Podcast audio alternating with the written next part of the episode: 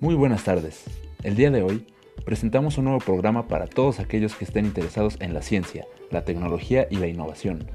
Nosotros somos Jair, Paul y su servidor Sergio, mejor conocidos como Los Toques.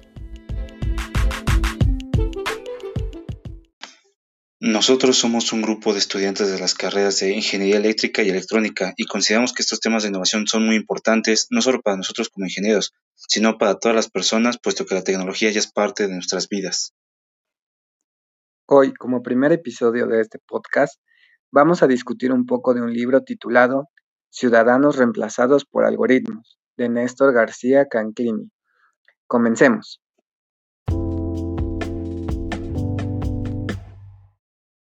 Bueno, el primer capítulo sobre este, esta serie de temas se titula Ciudadanos Atrapados. Ah, este capítulo nos habla sobre cómo el ciudadano se ha quedado estancado a lo largo del tiempo debido a las diferentes malas decisiones que ha tomado, ah, de cómo la desglobalización ha llegado a afectar incluso en diferentes continentes, de cómo el autosabotaje del ciudadano ha hecho caer en la misma rutina y en los mismos errores a lo largo del tiempo, y cómo todo esto en conjunto ha afectado a las votaciones del país. Además, bueno, una, una cuestión de la que se habla es que se habla de reinventar las conexiones, de que el ciudadano busca una nueva doctrina, una nueva convicción para poder, digamos, cambiar un poco las cosas, ir cambiando de poco a poco las cosas y que todo se vaya mejorando.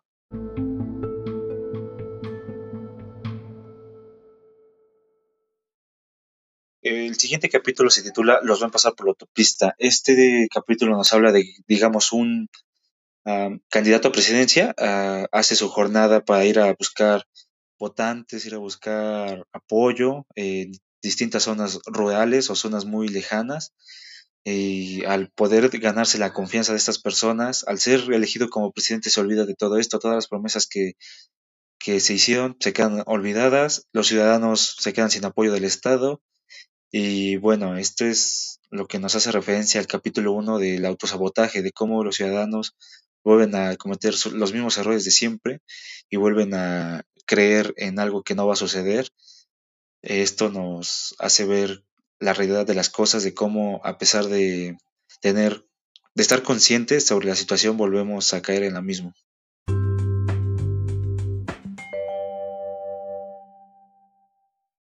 Bueno, el siguiente capítulo se titula De los ciudadanos mediáticos a los monitorizados.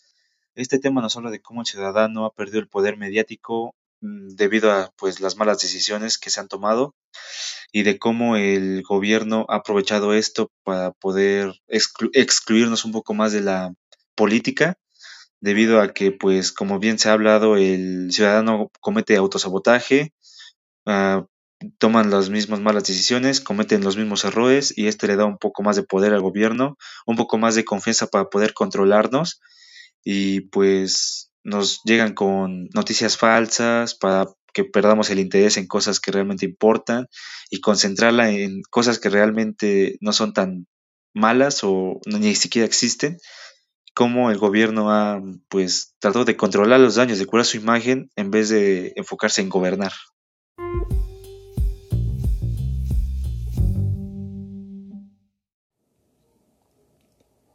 Ahora tenemos algunas preguntas para ti, Jair. Preguntas que han mandado nuestros oyentes. La primera es, ¿cuál es la causa de que los ingleses decidieran abandonar la Unión Europea?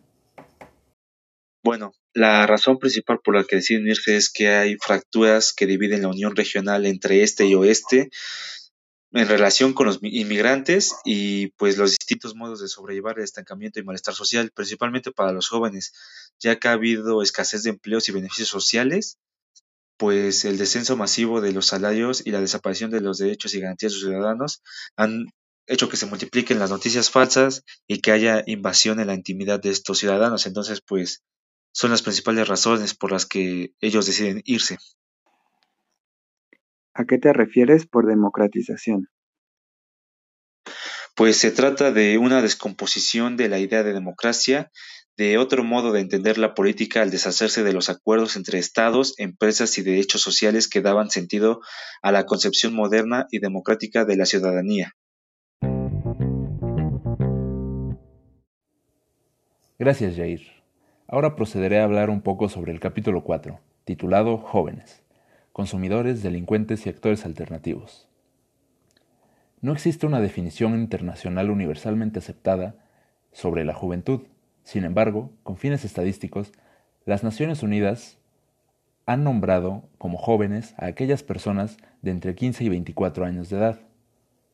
Algunas palabras que se piensa están relacionadas con la juventud son vigor, salud, originalidad, cambio, así como también depresión, inmadurez, irresponsabilidad e incluso anarquía.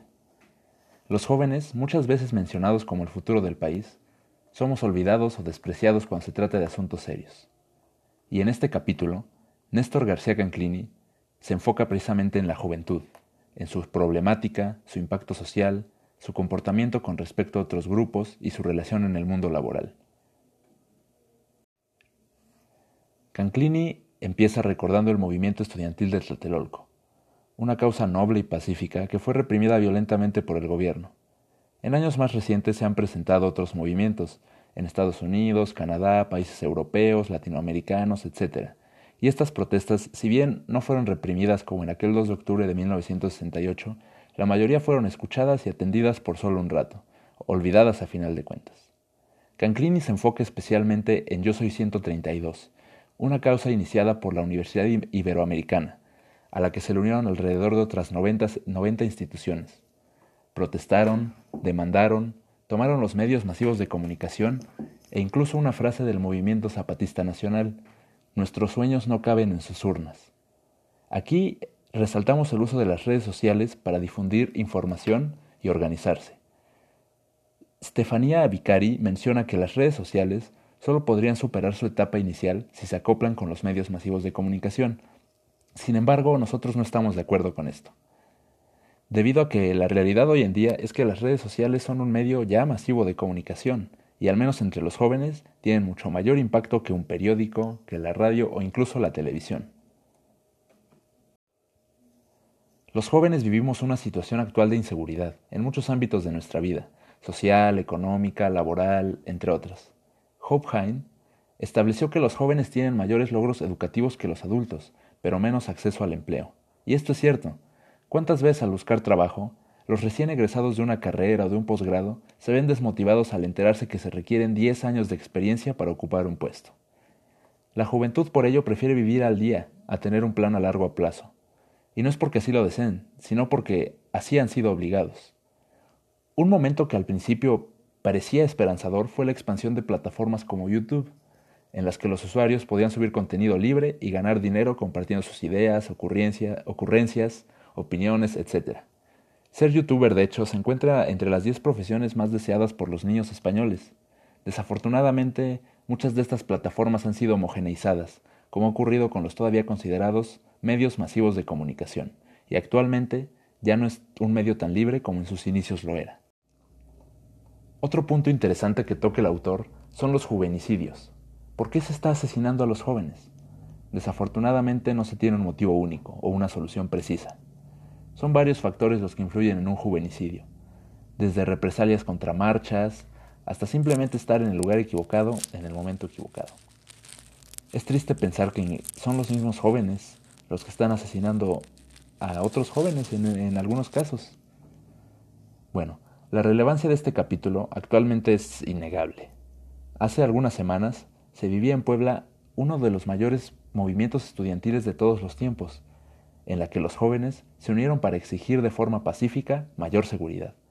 Fue verdaderamente impresionante observar cómo las calles estaban llenas de jóvenes unidos, todos por un mismo propósito. Desafortunadamente, las peticiones aceptadas, algunas, fueron cumplidas solo a medias. Los primeros días posteriores a la marcha se vio un pequeño cambio. Sin embargo, por diversos motivos, hoy en día estamos en las mismas. Las palabras de Canclini y los demás autores son ciertas. Desigualdad, poca estabilidad, inseguridad, abatimiento, muerte, son situaciones que atacan constantemente a la juventud. Sin embargo, el ímpetu de los jóvenes no debe ser derrotado tan fácilmente.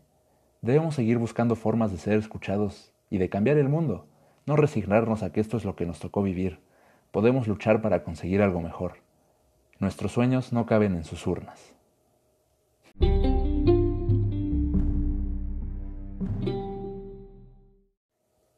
Un algoritmo es una serie de instrucciones sencillas que se llevan a cabo para resolver un problema. A la combinación de algoritmos planteados con el propósito de crear máquinas que presenten las mismas capacidades que el ser humano se le llama inteligencia artificial. Son los dos conceptos anteriormente mencionados el punto focal del quinto capítulo del libro. ¿En qué están pensando los algoritmos?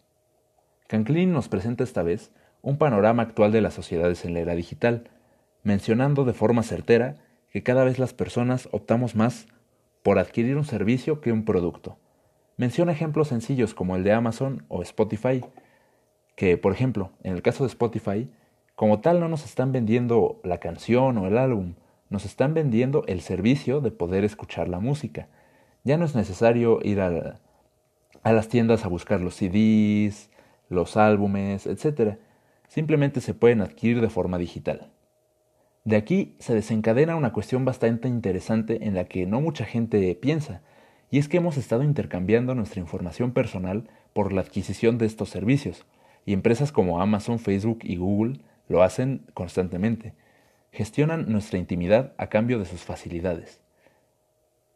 Ya nadie va a las librerías a comprar diccionarios cuando puedes googlear la palabra de la que necesitas conocer la definición y en menos de tres minutos ya obtuviste la información necesaria. Para estas empresas es mucho más fácil encubrirse que para otras, puesto que funcionan de una manera más digital que tangible. Por ejemplo, Amazon optó por establecerse en Seattle debido a su política accesible con los impuestos, y si en algún momento no les llegara a aparecer algún cambio con respecto a esta política, tranquilamente podrían mudarse a otro lugar. Varias veces Google y Facebook se han visto en la corte afrontando casos de evasión fiscal o por el mal uso de la información que ingresan los usuarios. Sin embargo, a las personas no nos preocupa mucho ello. Nos resulta difícil creer que nuestra identidad podría ser usada de forma indebida. ¿Por qué? Porque no nos consideramos lo suficientemente importantes como para ello. Canclini se apoya mucho en otro autor, Harari, para hablar sobre cómo la inteligencia artificial y los algoritmos afectarán nuestra vida en el futuro.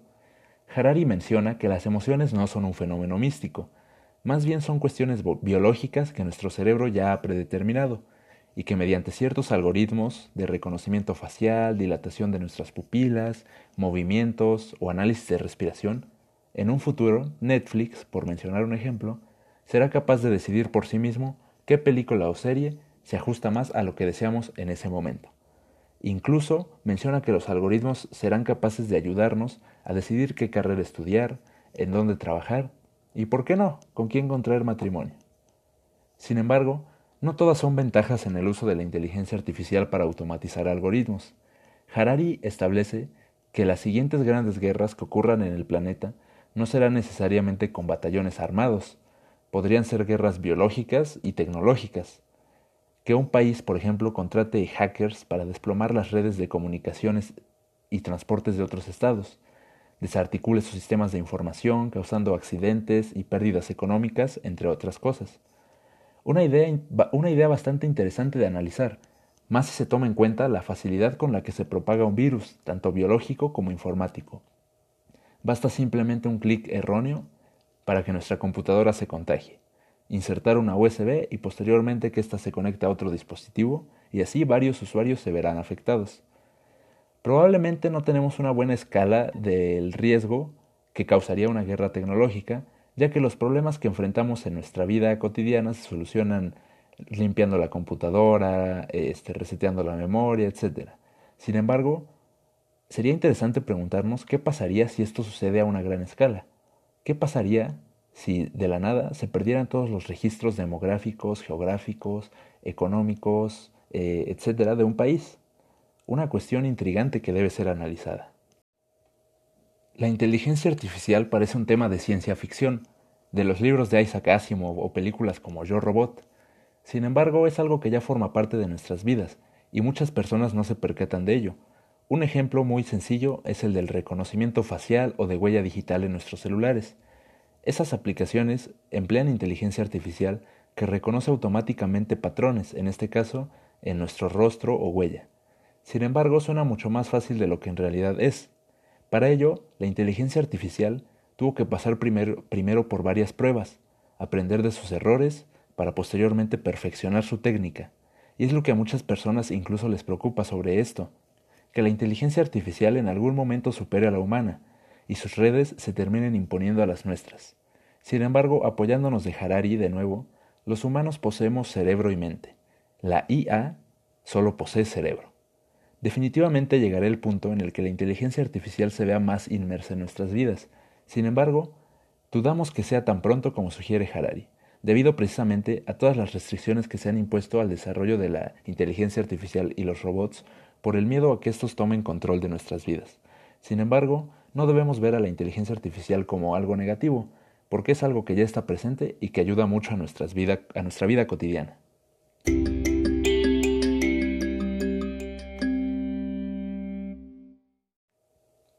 La sociedad está compuesta por individuos que forman grupos y que están en constante evolución. Uno de los factores que influye en la transformación social de un pueblo son las corrientes sociales, movimientos cuyo auge marca una tendencia que se convierte en moda o al menos ejerce una gran influencia en el sistema. Un movimiento social es aquella corriente que persigue un objetivo concreto y lucha por conseguirlo a través de un plan de acción determinado. De esto trata el capítulo 6, Rebelión de los Espiados. Movimientos como el de Tlatelolco en el 68, Yo Soy 132 y Occupy Wall Street son algunos de los ejemplos que toma Canclini como base para establecer su punto con respecto a la forma de actuar de una sociedad cuando su gobierno ha tomado malas decisiones. Y es que estos movimientos, a pesar de parecer distintos, en realidad tienen los mismos fundamentos, mostrar su inconformidad, ganas de un cambio, y todo esto mediante una protesta pacífica. Otro movimiento que añade Canclini a los anteriores es más general y se trata de la migración. Poblaciones de Honduras, Venezuela, etc., salen de sus países, a veces sin tener un rumbo fijo, esperando que en el camino puedan encontrar lo que en su tierra no pudieron. Sin embargo, estos movimientos en algunos casos generan xenofobia, tentaciones dictatoriales por parte del gobierno, y la primera idea que se viene a la mente si esto sale de control es la militarización del asunto. La inseguridad y los homicidios han estado presentes a lo largo de la historia reciente en Latinoamérica, y los movimientos sociales han sido tanto causa como consecuencia de homicidios. Causa, por ejemplo, el tema de México 68. Consecuencia, la protesta que organizaron los padres de los 43 de Ayotzinapa. Estos exigieron al gobierno que al menos les devolvieran los cadáveres de sus hijos. En una entrevista, Luis Fontbrider, médico forense, mencionó que escuchar las historias de los padres sobre sus hijos desaparecidos es más fuerte que excavar una fosa con cuerpos. Una declaración fuerte, sin embargo, muy cierta. La ansiedad que causa el no saber si un familiar desaparecido se encuentra vivo o muerto es una sensación desgarradora que le quitaría el sueño a cualquiera.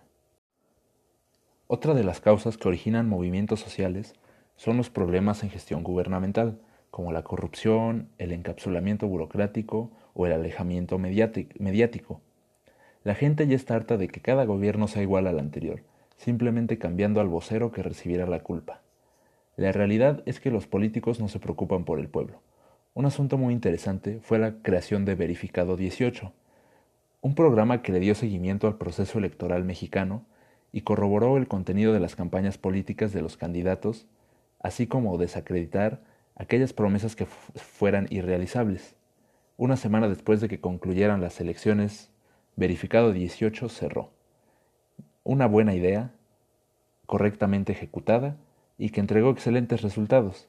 Permitió que los ciudadanos se mantuvieran mejor informados y dieran seguimiento a las campañas políticas nosotros consideraríamos que en próximas elecciones sería correcto que sucediera algo similar, retroalimentado con la experiencia previa y mejorado.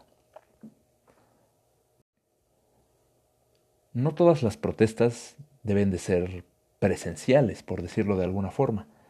Existe el caso de Telegram, que es bastante peculiar. En Latinoamérica no estamos muy familiarizados con esta plataforma. Sin embargo, en Europa y algunas zonas de Asia, Telegram es la red segura por excelencia, puesto que posee una fuerte encriptación que no se encuentra como tal en la red, sino en cada máquina o dispositivo personal de un usuario. Básicamente, brinda buena protección de nuestra información. Sin embargo, algunos gobiernos como el ruso decidieron banearla, lo que causó el descontento de la población e incluso dentro de los mismos políticos, secretarios gubernamentales, etc., se generó descontento y se dieron muchas contradicciones con respecto al tema. Este es un ejemplo bastante interesante de una protesta virtual. Existen formas pacíficas de manifestar nuestra forma de pensar, nuestras inconformidades. Son varios los motivos que pueden causar un movimiento social, sin embargo, las bases son las mismas.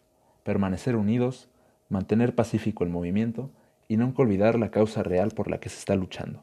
No necesariamente se debe vivir bajo el yugo injusto del gobierno.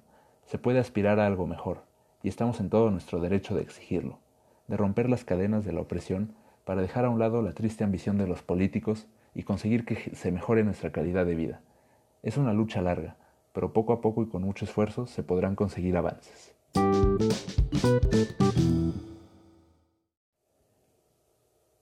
Ahora nuestro compañero Paul nos dará su opinión sobre los dos últimos capítulos de este libro.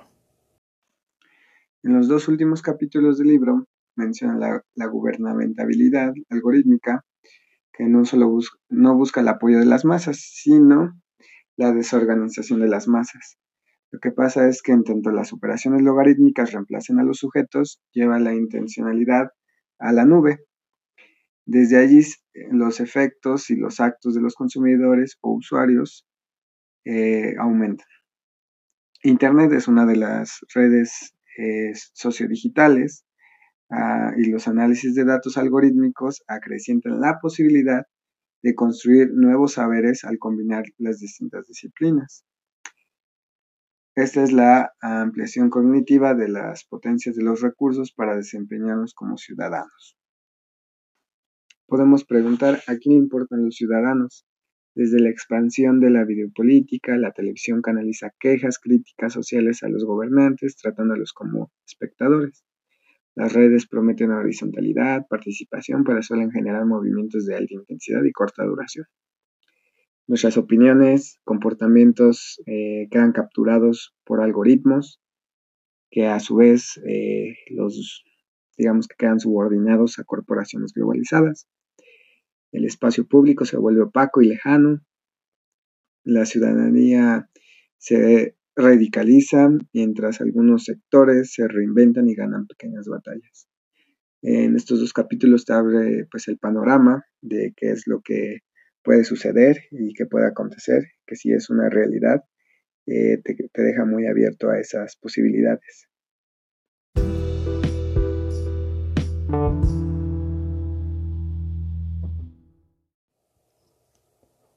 Paul, nos acaban de llegar preguntas sobre lo que has hablado anteriormente.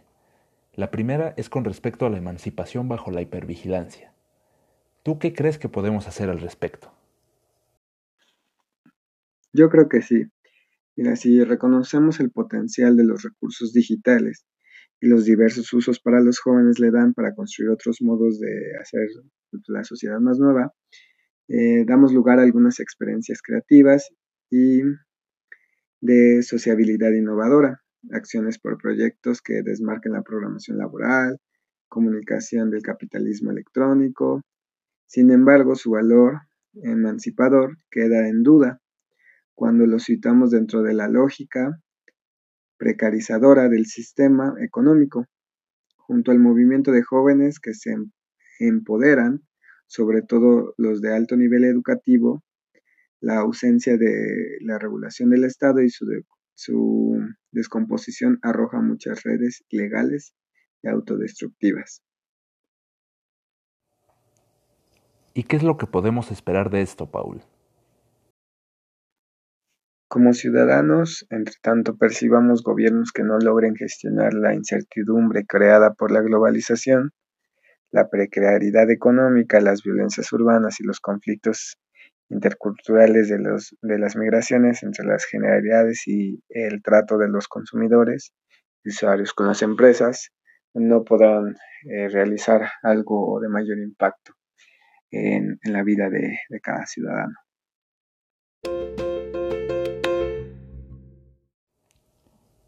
Definitivamente temas muy interesantes los que aborda el libro. Y bueno, antes de despedirnos, Yair nos brindará su conclusión. Bueno, eh, como conclusión lo que puedo decir es que el ciudadano ha cometido autosabotaje todo este tiempo debido a que pues tiene miedo del gobierno, tiene miedo a la monitorización que se ha estado presentando en los últimos años, ya que pues el gobierno lo que hace es infundir miedo en los ciudadanos para mantenerlos controlados, ya que como si recordamos eh, pues se han se ha tenido varios escándalos sobre el gobierno que nunca pueden eh, demostrarse que son ciertos, pero tampoco son falsos. Entonces, eh, es cuestión de perspectiva de cada ciudadano y pues es lo único que puedo decir al respecto. Muchos temas interesantes se tocaron en este libro, sin embargo, resaltamos la inteligencia artificial y los movimientos sociales con respecto de los otros, debido a que la inteligencia artificial, en este caso, ya está presente en nuestras vidas. Eso es algo innegable. Este, simplemente al entrar a YouTube y empezar a escuchar música, este te va sugiriendo canciones relacionadas. E, esto se basa en un proceso de selección en el que engloba las características de este tema musical de tu elección y lo va comparando con otros para ver cuál es el que más se ajusta a tus preferencias. Eh, Netflix también hace algo similar. Eh, Google, cuando autocompleta tu búsqueda, te muestra páginas similares a las visitadas anteriormente. Facebook con sus anuncios, eh, como ya se mencionó, el reconocimiento facial, de huella digital, eh, incluso los refrigeradores, las televisiones. Todo poco a poco ya va usando inteligencia artificial. Y esto no necesariamente es algo malo, como ya se mencionó anteriormente, muchas personas le tienen miedo a la inteligencia artificial sin embargo, es algo que está presente en nuestras vidas y que nos ha traído muchos beneficios. Simplemente es cuestión de saberla utilizar, de estar informados sobre su procedimiento eh, y no dejarnos llevar por lo que dicen los medios de comunicación al respecto. Debemos de buscar información verídica con respecto al tema y partir de eso para establecer nuestras, nuestras propias conclusiones. Ahora, con respecto a los movimientos sociales, pues es muy interesante analizar este caso ya que hace no mucho tiempo sucedió la megamarcha estudiantil que fue algo verdaderamente masivo, eran calles y calles llenas de jóvenes, no se veía el fin de, de la fila de personas que estaba luchando por mayor seguridad. Eh, se unieron muchísimas universidades, nosotros estuvimos presentes ahí, podemos decir con orgullo que estuvimos tratando de mejorar esta situación. Y repetimos, desafortunadamente, pues por actualmente está el caso del coronavirus, la cuarentena, entonces no se le ha dado el seguimiento que nosotros esperábamos a las peticiones de esta marcha. Sin embargo, pues no nos hemos rendido, seguimos buscando soluciones a esta problemática, porque la verdad es que sí es un caso muy extremo el que nuestros compañeros o nosotros mismos tengamos miedo de que al salir de la universidad se nos pueda no solo asaltar, sino hasta asesinar. Es un caso verdaderamente difícil de analizar, pero que esperamos poco a poco tenga solución.